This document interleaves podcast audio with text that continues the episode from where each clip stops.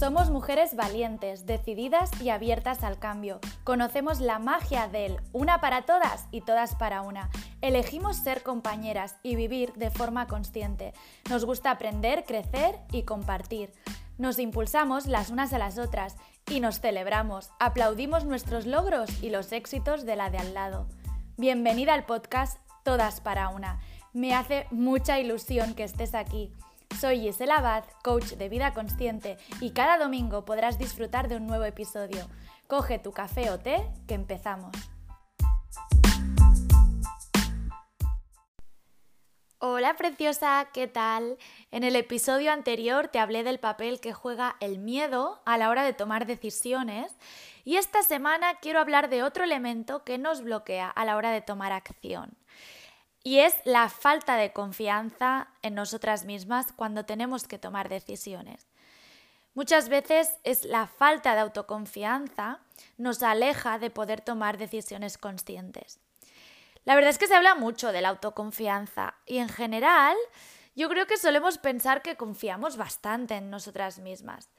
Pero a la hora de la verdad, cuando nos encontramos en una encrucijada, cuando tenemos que tomar decisiones importantes, Seguramente nos damos cuenta de que no confiamos demasiado en las señales que envía nuestro cuerpo y que realmente nos cuesta mantener nuestro propio criterio.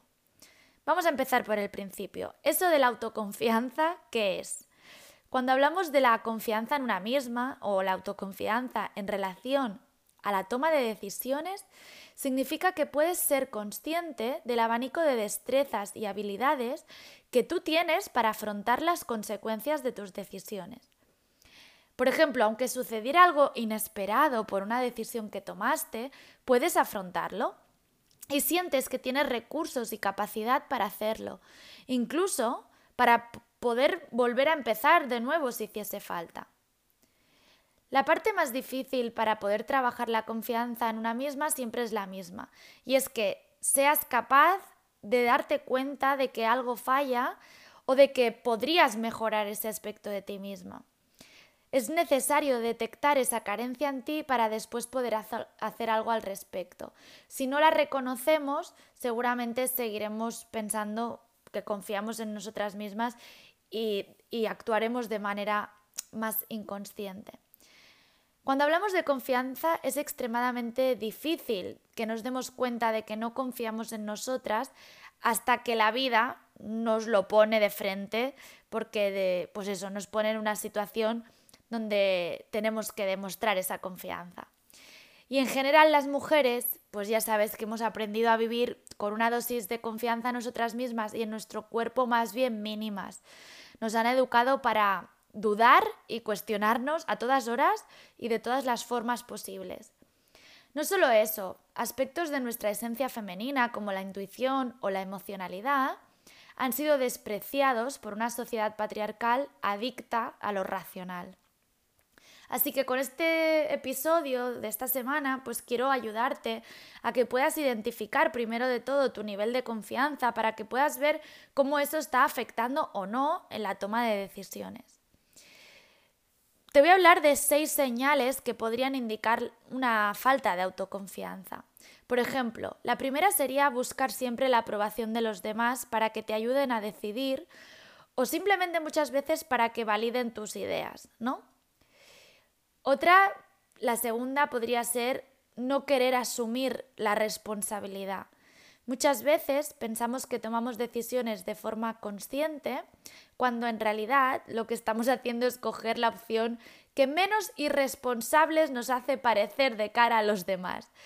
Y la responsabilidad reside justo en aceptar tus decisiones y asumir el riesgo de ellas sin importar lo que los demás opinen. Porque aunque ellos opinaran que lo que haces está mal o que has perdido la cabeza. De acuerdo, yo siempre digo, ¿y qué? Mm, ¿Y qué pasa? O sea, ¿qué pasaría si realmente alguien opinara así sobre nuestras decisiones? Por lo tanto, siempre apelo a esa responsabilidad.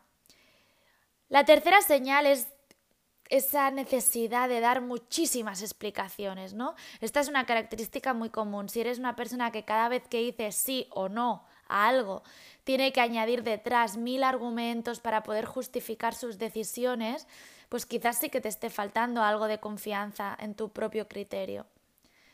Otra sería pensar que los demás, muy relacionada con la anterior, piensan mal de ti y que opinan que eres así o asá, pero siempre poniéndote en el peor escenario posible. ¿No? No te da por pensar, ostras, pues voy a inspirar a alguien, o yo qué sé, o van a pensar que soy súper valiente, que qué mujer más decidida, que, que no sé, que, que, segura de sí misma, ¿no? Te pones en el peor escenario pensando que, pues, que van a pensar que, que mal de ti. Otra es no creer en tu parte más intuitiva, más visceral y de mayor esencia. Y esta es muy importante en nosotras, no ser capaz de darte permiso para la escucha interna suele bloquear la confianza en ti y en tus convicciones, que es algo más profundo que incluso las creencias.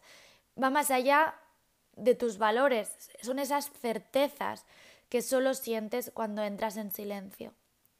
Y por último, otra señal clarísima es cuando dudas de tus capacidades y de tus competencias constantemente. A veces pensamos que nos faltan conocimientos, que tenemos que saber más para hacer algo, pero en realidad no se trata de saber, sino de ser competencial, de, de, ser creativas, de poder tener pensamiento alternativo, de poder ser capaces de crear.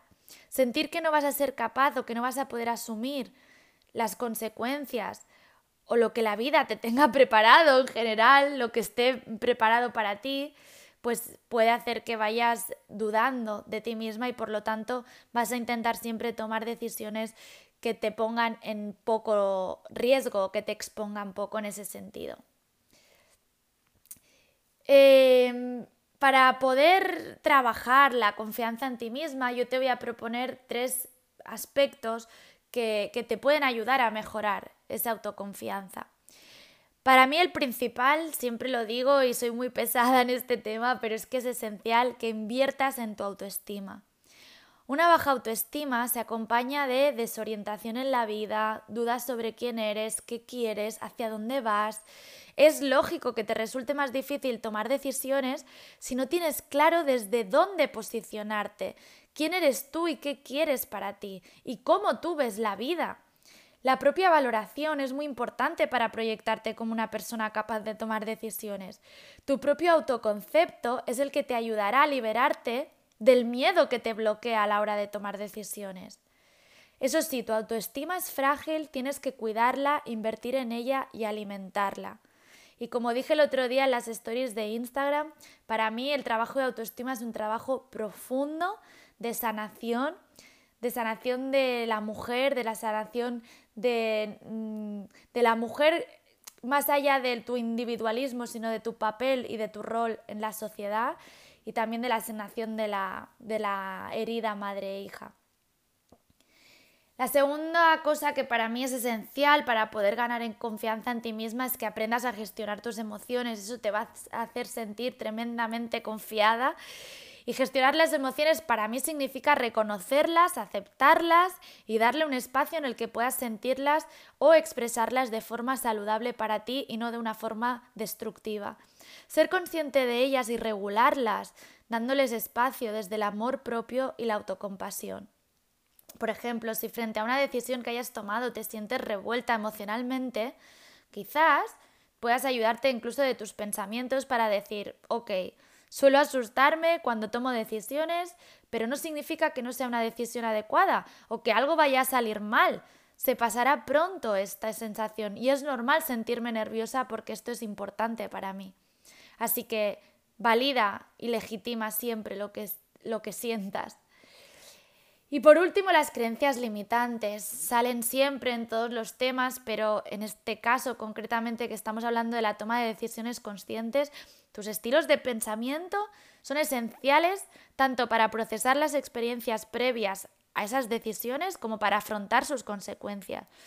Algunos pensamientos que no te van a permitir confiar en ti, por ejemplo, podrían ser creer que si te equivocas vas a ser, va a ser un fracaso irreparable, creer que no estás a la altura y en consecuencia no podrás soportar la responsabilidad que antes te comentaba, o pensar con demasiada rigidez y no contemplar que tú tienes la capacidad de ser flexible, o el miedo a verse expuesta ante los demás porque los percibemos, los percibes como una amenaza. Esto puede provocar muchísima ansiedad anticipada y además predecir el resultado como negativo, cuando no tiene por qué ser así. Y por último, la sensación de o la percepción de pérdida de control. Seguimos pensando que tenemos el control de nuestras vidas y que cada decisión es como muy determinante, cuando en realidad las personas no controlamos casi nada. Puedes tomar decisiones que te acerquen o te alejen a tus objetivos, pero el resultado siempre va a ser una suma de factores. Tú puedes trabajar con una intención, pero el resultado siempre tienes que soltarlo y soltar expectativas. Por todo esto es necesario que trabajes en la confianza en ti misma, que aprendas a amarte y a escuchar lo que tú necesitas en cada momento. Confiar en ti es lo que va a hacer que tomes buenas decisiones para ti y que cada vez sientas que estás más alineada con tus valores y que puedas sentirte más satisfecha con la vida que has elegido.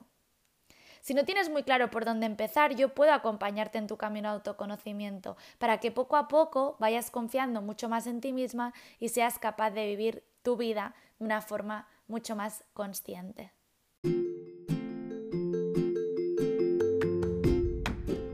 Y hasta aquí el episodio de hoy. Si te ha gustado, dale mucho amor, likes, estrellitas, deja tu comentario y todas esas cosas que le dicen a los que mandan aquí que esto ha sido chachi y quieres que siga.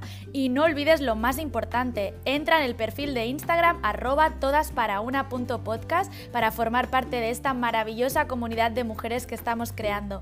También si te apetece puedes visitar mi web giselabaz.com para conocer mis servicios de coaching y acompañamiento individual. Ahora sí, un abrazo muy fuerte, cuídate mucho y hasta la semana que viene.